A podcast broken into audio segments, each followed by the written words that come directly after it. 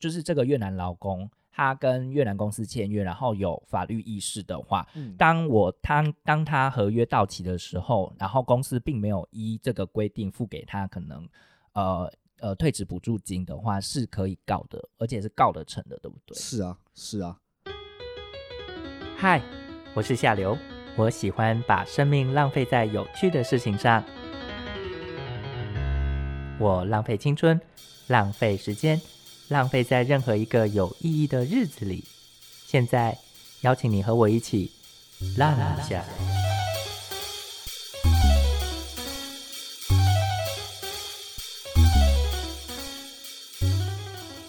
Hello，各位听众朋友，大家好，欢迎收听《浪一下》，我是夏流。今天呢，非常荣幸邀请到一位律师，然后应该说他有律师执照，然后来到越南工作。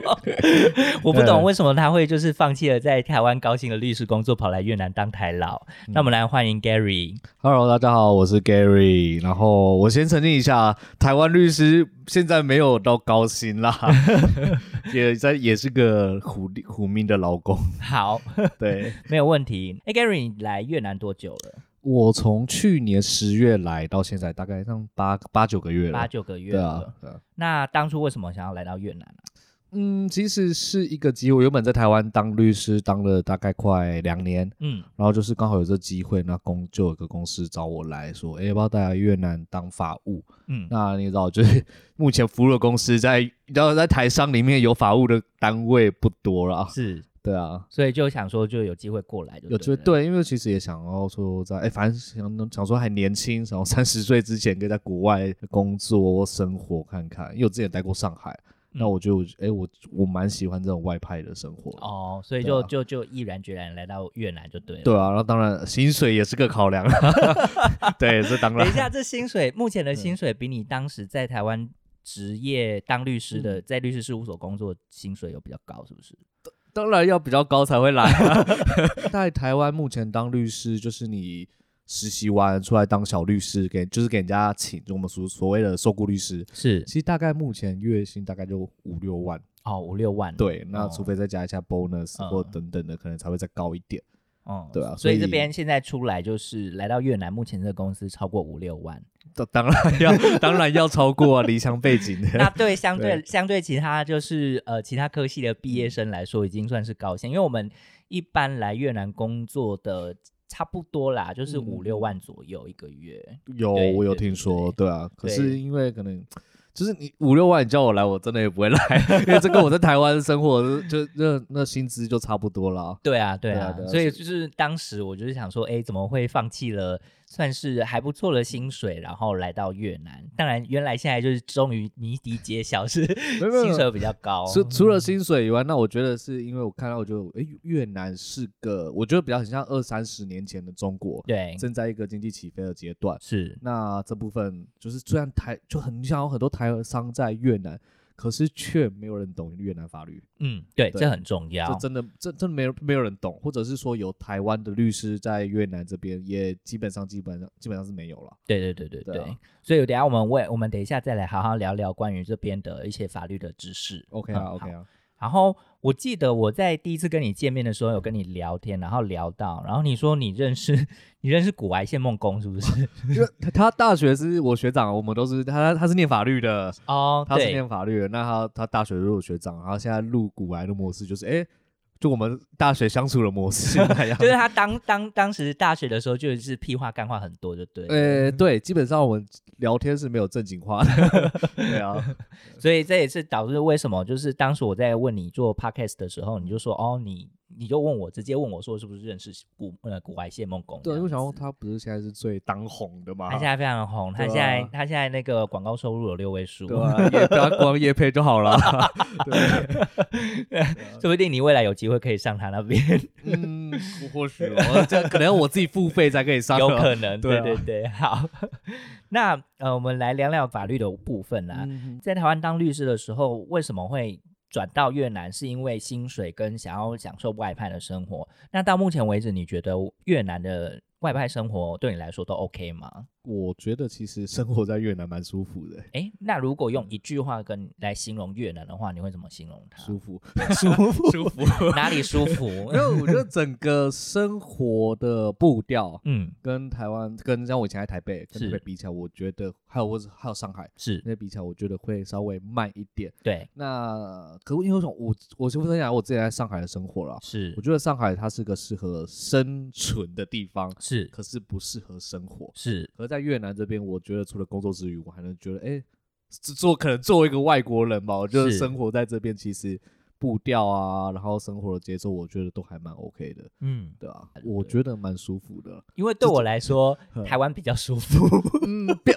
便生活的便利性上，对，对生活便利性上，对，可是我觉得整个，我是说整个氛围跟步调，嗯跟这样，我觉得可能比较像类似中南部，就没有那么紧凑。是。对啊，然后薪水还是比较高，因为我们知道就是比较嗯没有那么紧凑的国哎，家，对对，可能就是薪水就没有那么的高。我我对不是前提就是在这边生活要舒服的前提要建立在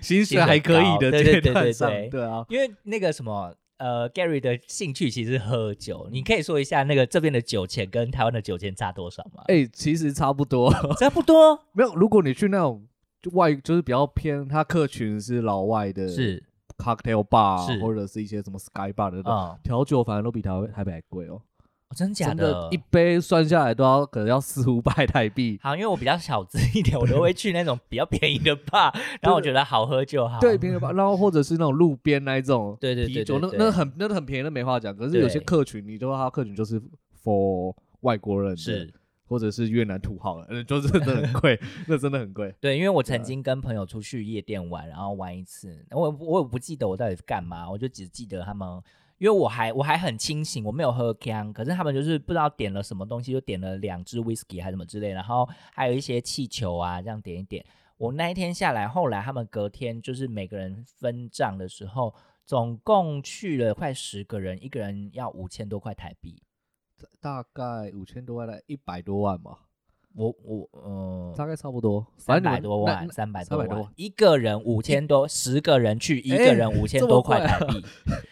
哇哦，所以那一晚两三千万咯。那一晚都是那个海归派越南人出席。哦对，那对就是这种，就是这种像你去那种夜店或者是 bar，如果是这种场合的话，那价格真的也真的比台北可怕。对啊，所以啊所以相对来说，就是还是我觉得我还蛮刚刚你讲的前提，就是在越南要或胡志明市要好好舒服的生活，其实前提建立要在那个薪资要 高。其实好像不止越南，好像每个 每每个地方都一样对对对。对啊好对啊。没有，我们要来聊正经事了。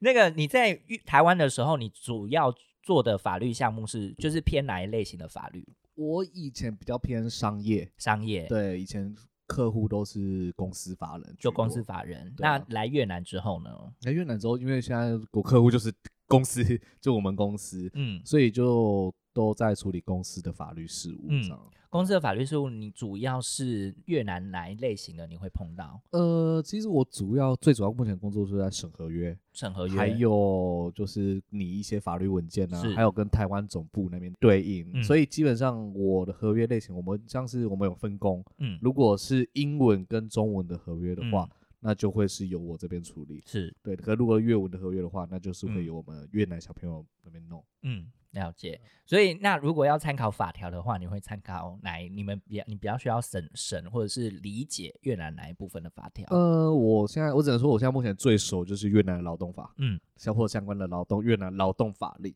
嗯因为我们是转产制造业，是，所以工人非常多，像我们工人那边有六万多个，所以我嗯们每天或不是每天或者每周常常遇到就是哦，纪要做纪律处分，是。或者是反正就是员工之间又发生什么劳资纠纷，嗯。所以我们要非常就是熟悉越南劳动法，嗯。对啊，好，那就是因为最近啊，肺炎的关系，导致蛮多的越南企业或台商企业都有就是裁员的部分，这部分你有碰到是不是？嗯，有，呃，我们公司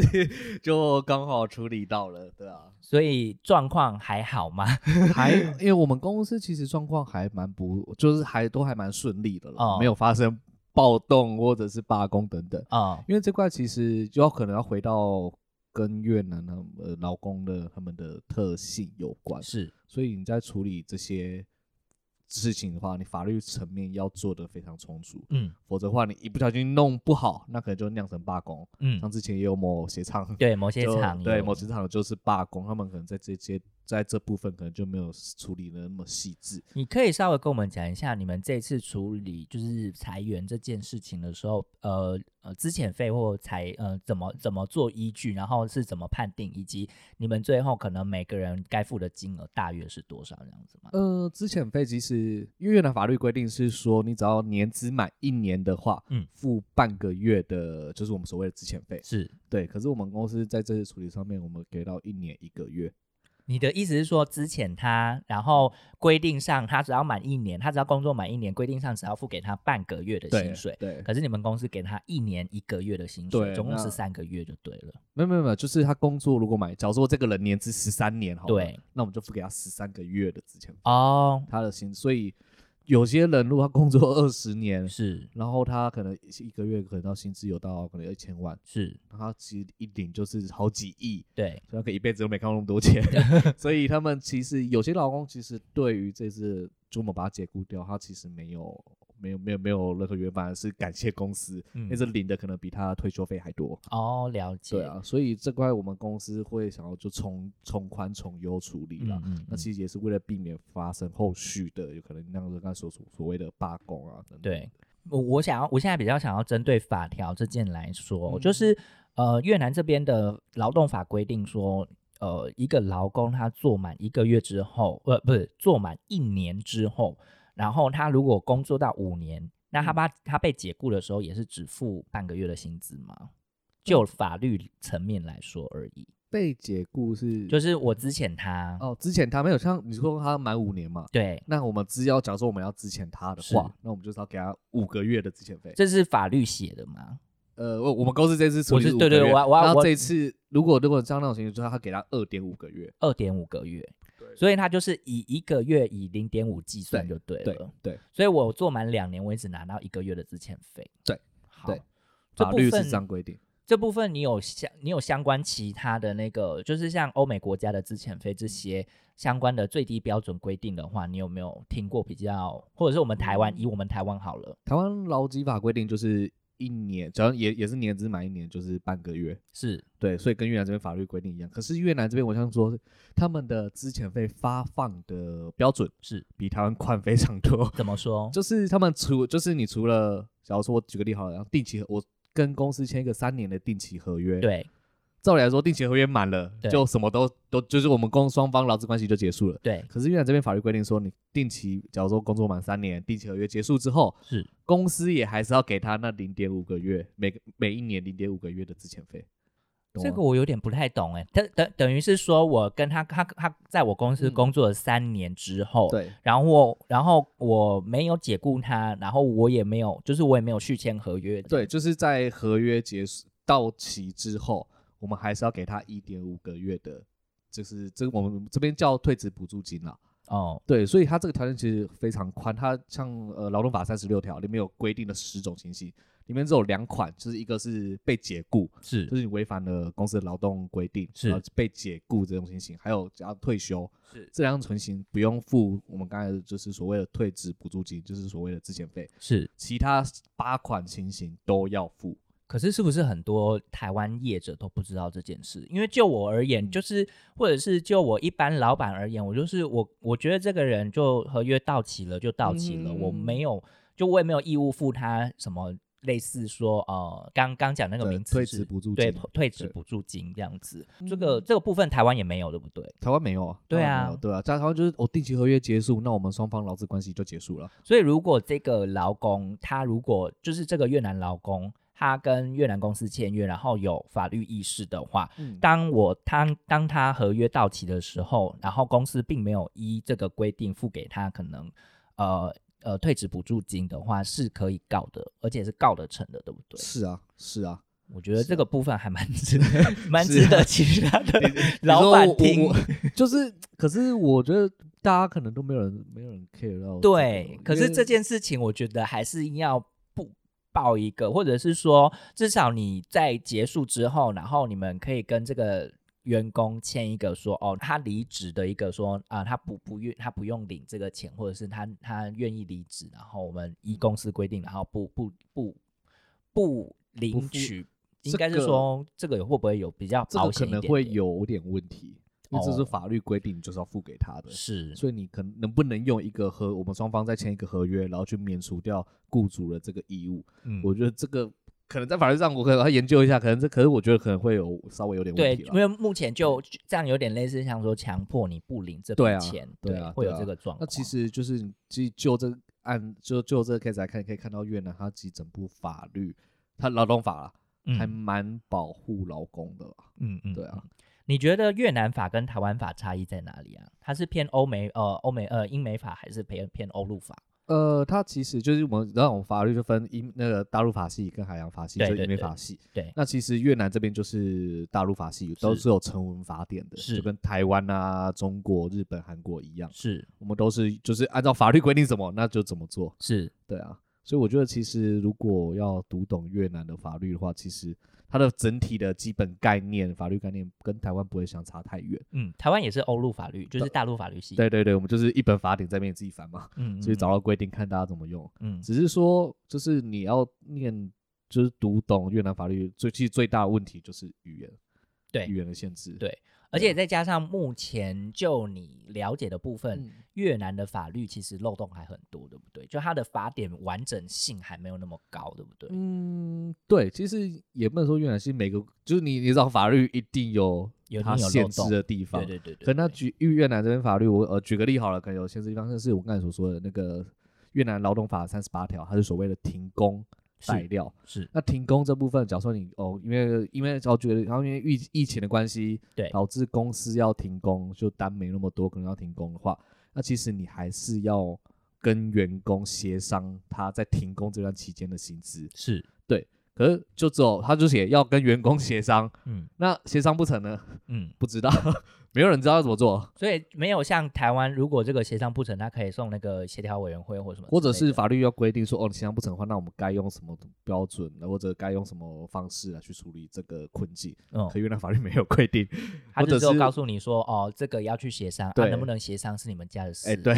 那协商完了薪资不能低于最低工资，哦，对，那可那我们就说，哎、那协商不成，我们可不可以直接就付他最低工资就好？嗯不知道，嗯没有人知道，我们就问那个劳动局劳动厅，或者是问咨询律师意见，没有人知道，就没有人敢背书这件，事情没有人敢背书这件事情，然后就大家就最后我们最后我们处理方式就是，哦，那我们就公团代表谈嘛，嗯嗯，对啊，那谈完就代表等于跟员工有协商的，对啊，不然我们的公司六万个员工，你要怎么跟他协商？嗯，对啊，就是要每一个都协商，这也是一一一个时间成本。所以我在说，就是就是像这个去用按照法律可以凸显出越南很多的规定，它其实没有那么完备。那其实你也不能苛责越南，因为我们还在整个法治发展的过程当中，随着会未来会随着我们经济发展，而这法治会慢慢更完备。对对啊，他们，就你了解，他们法治应该是说他们立法到现在大概多久了？劳动法，哎、这我不清楚。可是我跟你说，一个法律的规定，它其实最主要的能不能去落实，是要依靠的是执法。对，要依靠的是执法。你也知道越南的的执法部门，法法你发现，哎、法律都有规定哦，嗯，都有规定哦，那只是要不要做私？底下塞点钱，可能对就，你就发现，这样了。哎、那到底这个这个情形，它法律有规定，可是那到底会不会被罚，是或者是该不该这样做？是其实都是完全都是 depend 就是对那个执法者对啊，对像我可能闯红灯没事啊，可哪天你就被拦下来了，对那其实就是一切都是看执法者的态度了。但在这边闯红灯真的会被拦，然后可是基本上 像就是塞呃塞点红包钱塞红包钱大概二十万啊。他如果如果你不会讲越南文的话，看你外国人，他可能会跟你要五十万越南盾。我们在这边先给跟大家科普一下。呃，对，是要的。啊，好，那那个刚刚说到那个法越南法律的部分啦啊，因为我记得我们聊天的时候，还有你还有讲到第九十八第劳动法第九十八条第三项的部分，就是我刚才说那个停工代也是提供停工代料，然后还有一个是再举个例，好像那个终止，我们要跟员工暂缓劳动合同，是就是可能像所类似所谓的无薪假啦。是这个东西他也是写说，嘿，跟劳工协商，是。呃呃，协商不成，没有嗯写，没有规定。我们这边来谈一下那个产假的部分好了。你你有处理过产假或者是嗯有啊呃对，有啊，那产假的部分跟台湾相比呢？产假部分，台湾这边这边总共分娩前加分娩后，是总共可以加起来大概半年，半年，就是你可以请半半年的嗯那个产产假。是就是要付支付全薪吗？没有产假是没有薪水的，产假没有薪水，可是他们还是有按照那个他们这边他们都缴纳社保啊这些等等，会给他们补助。是对，可是公司不用付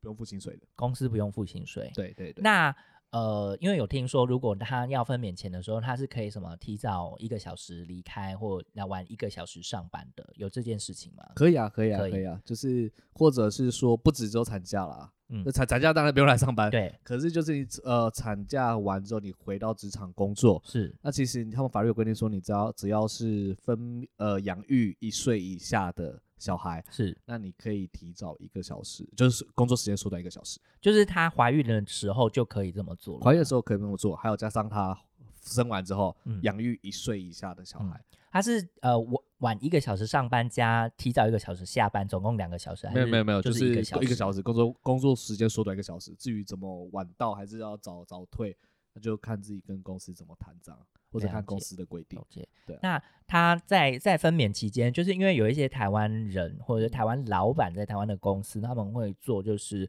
呃，既然你要生小孩，我就会 fire 你这样子。这在越南可能发生吗？就呃，当然是不行啊。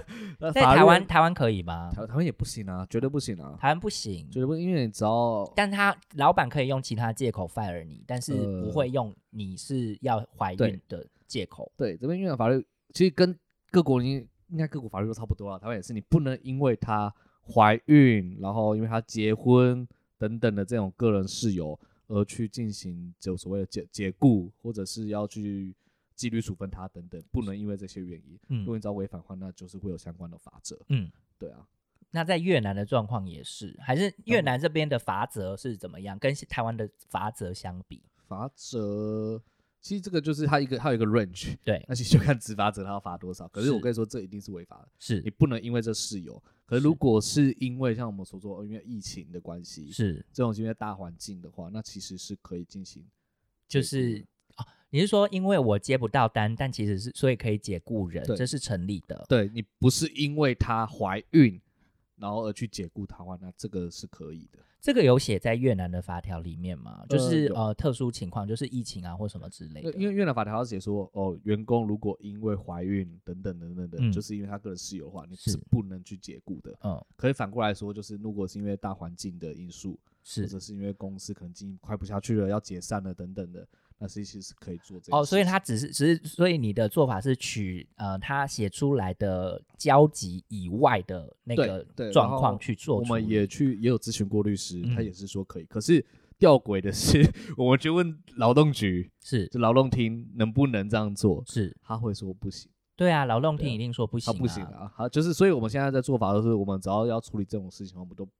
都会避免掉是这这种类型的对象。是对我们这种，像我们这里要接，我们要做大量裁员，是我们只要这种人就把它挑掉了，哦就哦不，处理，就是会把法律风险降到最低啦。了解。对，好，那你们那个你目前的公司啊，还会遇到哪一类型的法务？因为你说你要做纪律处分嘛，对，那纪律处分大概是什么状况会要遇到这样？纪律处分我们最常遇到，因为我们是生产鞋子，最常遇到就是偷鞋，偷鞋，偷鞋。对，你就莫是莫名其妙，这种鞋子一偷就很明显被抓到，为什么呢？大家还是要一直偷？他们他们偷是怎样偷？就是很最最简单看到就是哦，放在手手手提袋里啊，嗯或者是开就是我们那种货车放嗯个几双鞋在鞋子里，在车里面，嗯然，后我们都会检查，一打一打开就发现了。还有看过最扯的是把鞋子绑在肚子上的，绑在路上不是看得到吗？对对，就很明显了。我也不懂为什么他可以然后他就走出去，就走出去，然后。保卫就看到了，很明显啊，然后就抓到了。对，我们要就是在在此呼吁越南的小偷，如果你想要做，尽量不要心中。虽然我们就是人生不要做坏事，但是那个什么要做坏事也要就是做就做的干净一这真的要点。聪明一点了，就就是都你就说，哎、怎么怎么会这么这么，我觉得要蠢啦、就是那么，就是你要做你也高明一点，对，你也对对对哦，越南人真的很善良，很天真，对对对对对。那遇到这样的状况，你们是怎么处理？就当然解雇啊，解雇对像对像这种解雇情情况，我们公司就不用给他退职补助金了，是，因为这是他因为他的违法行为，我们公司把他解雇掉。嗯，对，因为他在入职的时候是必须要签署一个，就是他上过公司的内部规定，叭叭叭的一大堆规则。对，对对，或者是签合约里面就有规定说，哦，你要遵守公司的规定。嗯那我们公司都有劳动内规，嗯然后都规定说什么情形要处罚怎么样。嗯，对啊，那我们在处罚都会召开一个纪律处分会议。是，对，那这时候就会有当当事人一定要来嘛，你对可以让给你辩，就是它类似一个法庭，可以给你辩解的空间。对然后还有公司的 HR 主管啊，还有工团，对，所以我们跟工团的关系要非常好。这边所谓工团就是我们的工，就是工会。嗯对对对，因为其实日本法律规定说，很多的法定程序，嗯劳动法，然后很多法定程序都是要经过工团的。嗯，对，就是要以要工会有代表参加，其实就是转成台湾的概念，大概是对对，就是跟工会要代表参加，或者是你要做什么事情之前，然后都跟工会协商过。对啊，但其实小型公司通常很少做到这件事，嗯对对啦，甚至小型公司有没有工会都不知道。对啊对 啊对啊，可是因为我们公司比较大，所以一定都会要求要有工会。嗯其实法律规定是说，哎，三十人以上吧，还十人以上就要成立工会，哦就是一间公司超过员工人员工人数对十是就要成立工会就要成立工会，对啊，可是至于大家有没有那么做，就不知道。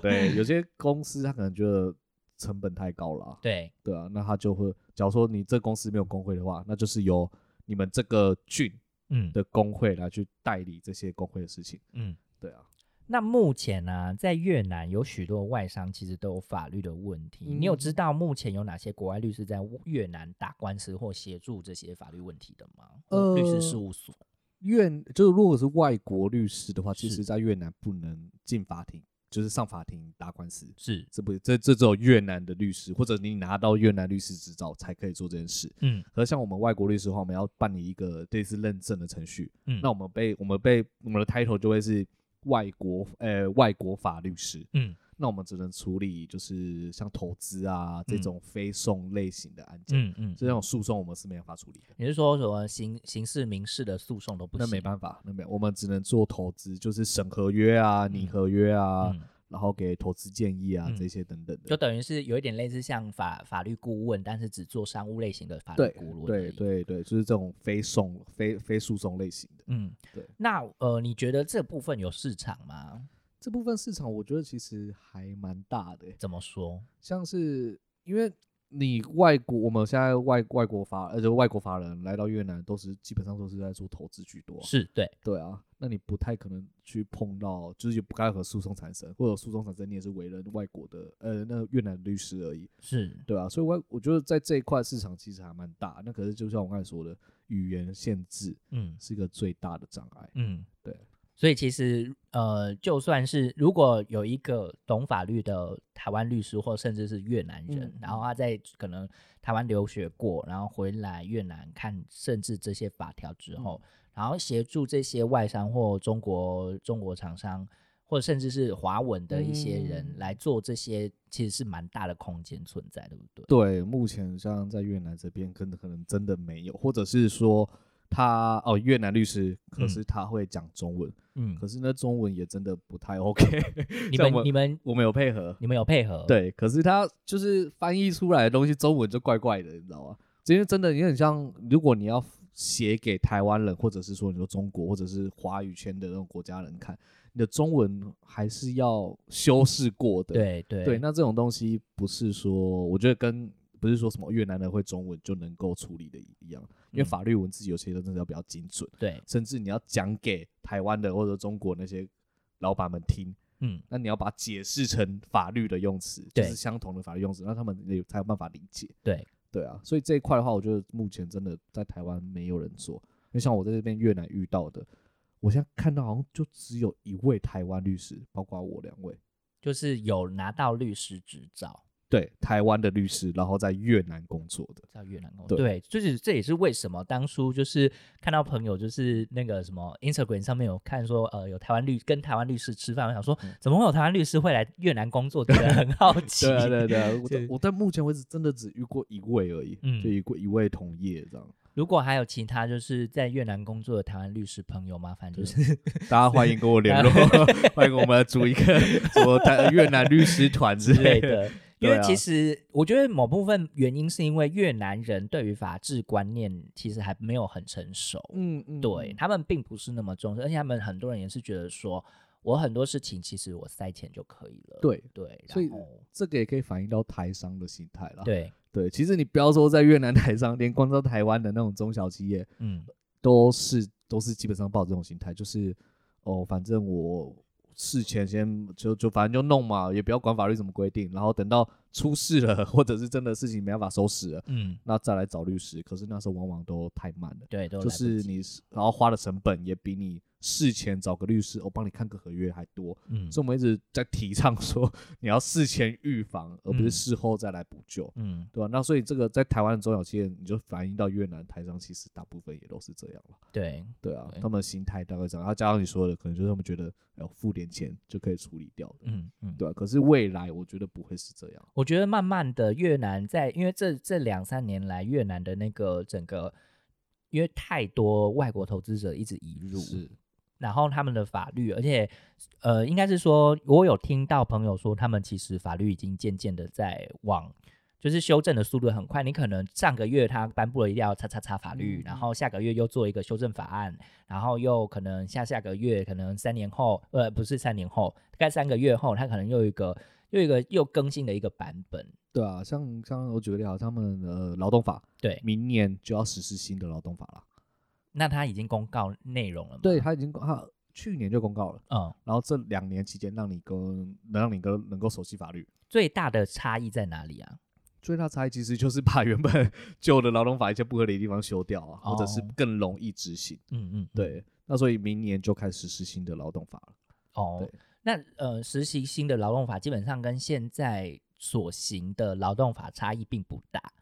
只是它呃有更多的后续，如果遇到可能类似说协调不不不能嗯协调，可以怎么处理这样子，这个还是没处理，这还是没处理。这个还是没那处理。他们到底处理了什么？就是他把一些 可能他们处理的机关啊变动，其实整体架构来说变得不多，是那只是说有一些细节再去稍微做调整。好，对，那像我觉得其实越南他们未来的法律也会持续一直在快速的变动。对我举个例，像他们之前前阵子吧，不是跟欧盟签订了一个对 EVDFA，对对，EVDF 那那个里面其实除了关税以外，它里面还有提到说，你越南的法律要去做修正，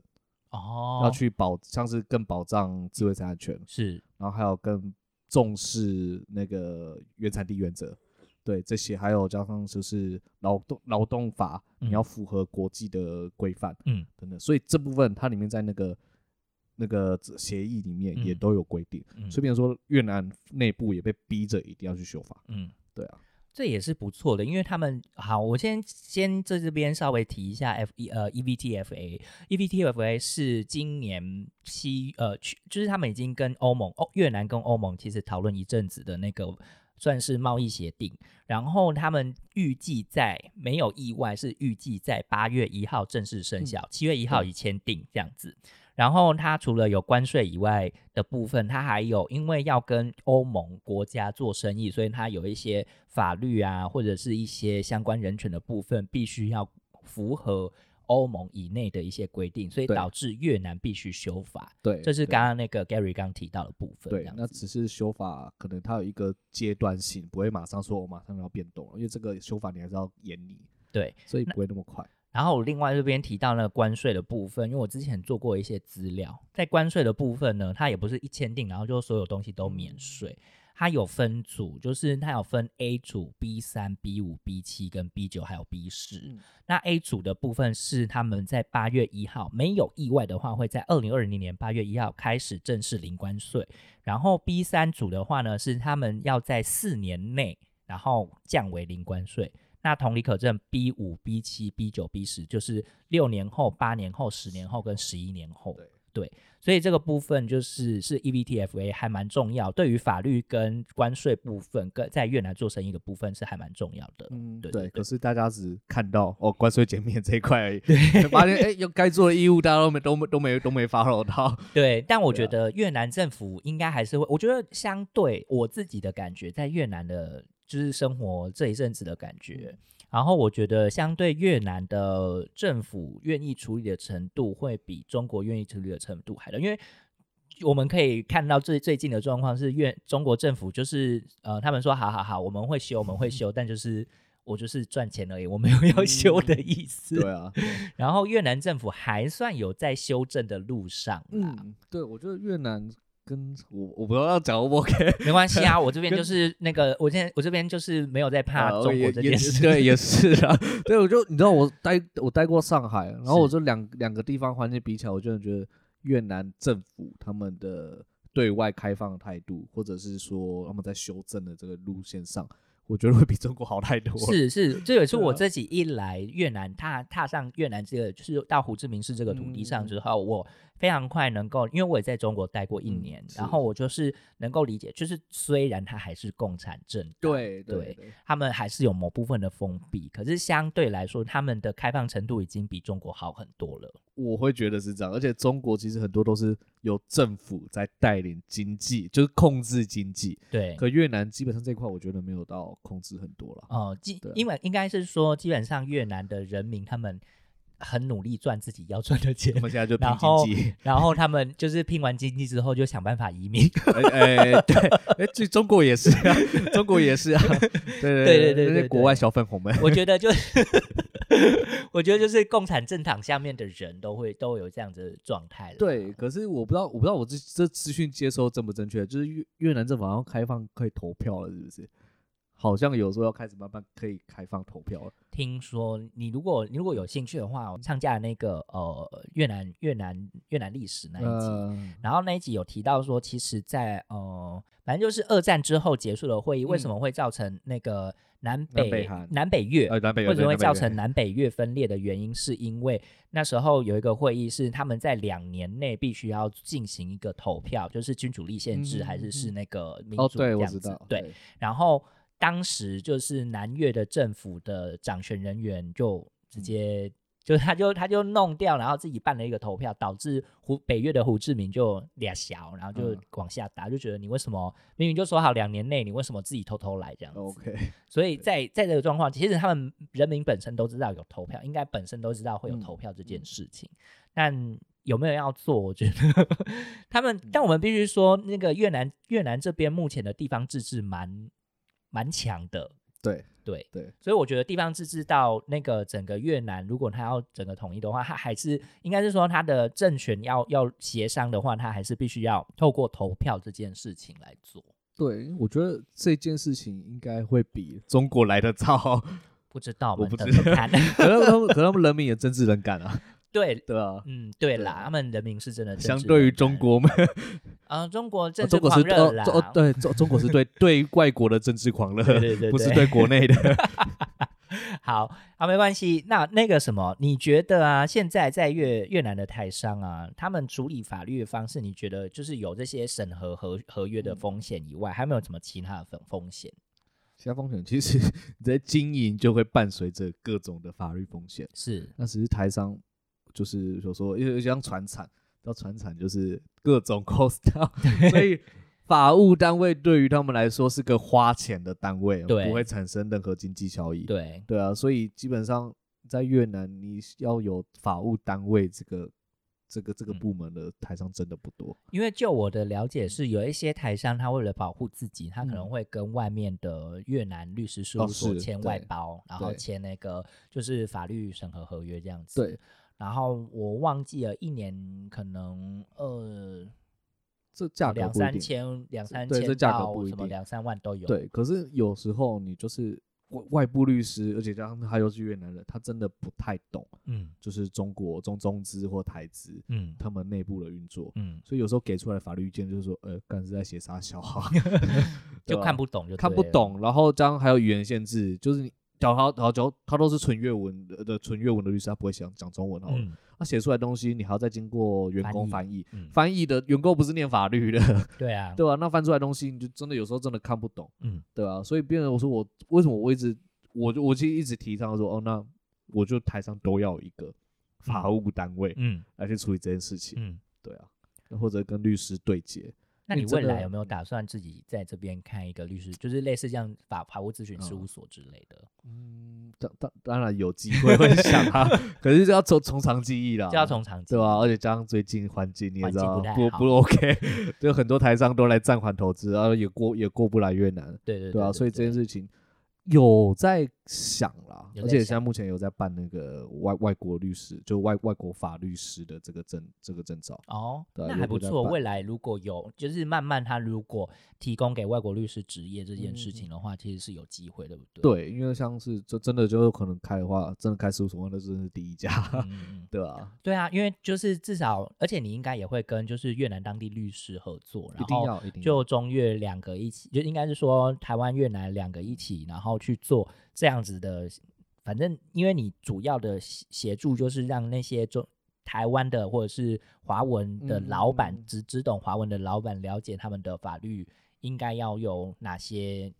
嗯预防措施，或者是必须要注意哪些细节，这是你可以做到的事情。对，就是其实是做中作为一个桥梁啦，嗯就是变成说，因为就像越文，就他越越越呃越南律师，嗯。他不会讲中文，嗯。或者是他写出来的东西没那么正确，嗯那这边就是我做一个桥梁，嗯。然后去，而且也比较了解台商嗯。或者是就是华文圈公司嗯，他们的运作模式，还有嗯。他们的心心态，对对对对老板的心态，所以这部分就是变成说做一个中间沟通。那嗯。当然自己本身也要懂越南法律，不对然下面的人。下面胡胡乱乱你，也不知道到底是真的还是假的。每次去上那个什么去打一打就打输，然后对啊，来导到哥说不行这样做，其实不行，不是不行，是他不想做，他懒得做，是不是？你你看很多越南员工有知道吗？有有有有，对吧？他都可以说不行。行不行，说没有这样做，他其实就是懒得做嘛。对啊，好，那未来你预计在越南待多久？目前没有任何的想法、欸，就是反正可以走还想走一步继续待算一步好着这样子，就继续待着就对了。也对啦，就是刚才慢慢也有在规划一些事情，然后像是跟台，我像我跟跟台湾的律师叔叔也都还是有保持合作的关系，嗯。有一些台湾的律师可以合作，嗯。像我最近也有有一些就是台商哦、有遇到一些法律问题，那台湾的律师们也都会介绍那些嗯。台商给我，嗯，那看我这边有什么资源可以帮助他们。来偷偷问一下，你现在这样子咨询费收多少？没有，我没有没有没有 没有这个，我现在是公司的员工，哦公司的员工，对对对。那至于没有我们哦，大家好朋友嘛，义务帮忙，义务帮，忙，义务帮忙，义务帮忙。那就是照照一般业界应该要怎么收费？业界，其实当然，然后如果在台湾的话，那其实就是看年资啦，嗯。对，像年资或者是你的经验啊等等，那去开价。那大部分就是咨询费或者是按时计费的案件，就一小时大概六千，然后贵一点到一万二、一万五都有。那如果要请你寄那个存证信函呢？一样啊，就是看哦，我写这重文这样花了多少时间，嗯。叫做花了一个小时，嗯。那我可能就是六千给你这样，嗯，对啊，好，所以六千到一万二不等这样不子不。等。那其实就看资历，如果你去找那种像超有大事务所哦，超到后面一是那律师一小时一万二、一万五，嗯对啊，所以那真的这个就是要看律师的资历嗯。来去定。对那如果是假设说像现在这边一年嗯就是做一个常年法律顾问这样子的话，这个一年大概会预计会收多少？我觉得这个还是要看公司的需求、欸嗯就有公司跟我说，我一年我只需要十小时的咨询，嗯或者是反正就是或者二十小时更多的话，嗯那当然会有不同的报价。嗯对啊，可是如果你大概可以推算啦，就是你用一小时六六千到一万之间去算，嗯其实大概就算出哦，大概这个多少。嗯那当然还有其他外包的服务，嗯嗯嗯，对啊，好，那就是最后非常谢谢 Gary 这次来我们这边，让我们上了一一些关于 越南 劳动法的，我觉得这是对很多在台湾工呃在在越南工作的人很需要的一些知道的一些部分。对，因为其实像可能我们都是外国人，尤尤其大家都外籍劳工，可能对于这边法律真的不很不了解对，对对完全不了解，或者是根本是零，对，对啊，那是这部分如果大家有问题的话，那可以透过管道来，我们大家可以去交流分享啊，好，啊。那我们今天非常谢谢 Gary 来我们节目分享哦，谢谢。Hello，谢谢，拜拜。感谢您今天收听《浪一下》。如果你喜欢我的节目，欢迎您到 Apple Podcast 留下五颗星，或者留下评论告诉我你最喜欢哪个部分。你也可以透过 Fear Story Instagram 跟我联系，让我知道你想知道哪些越南资讯。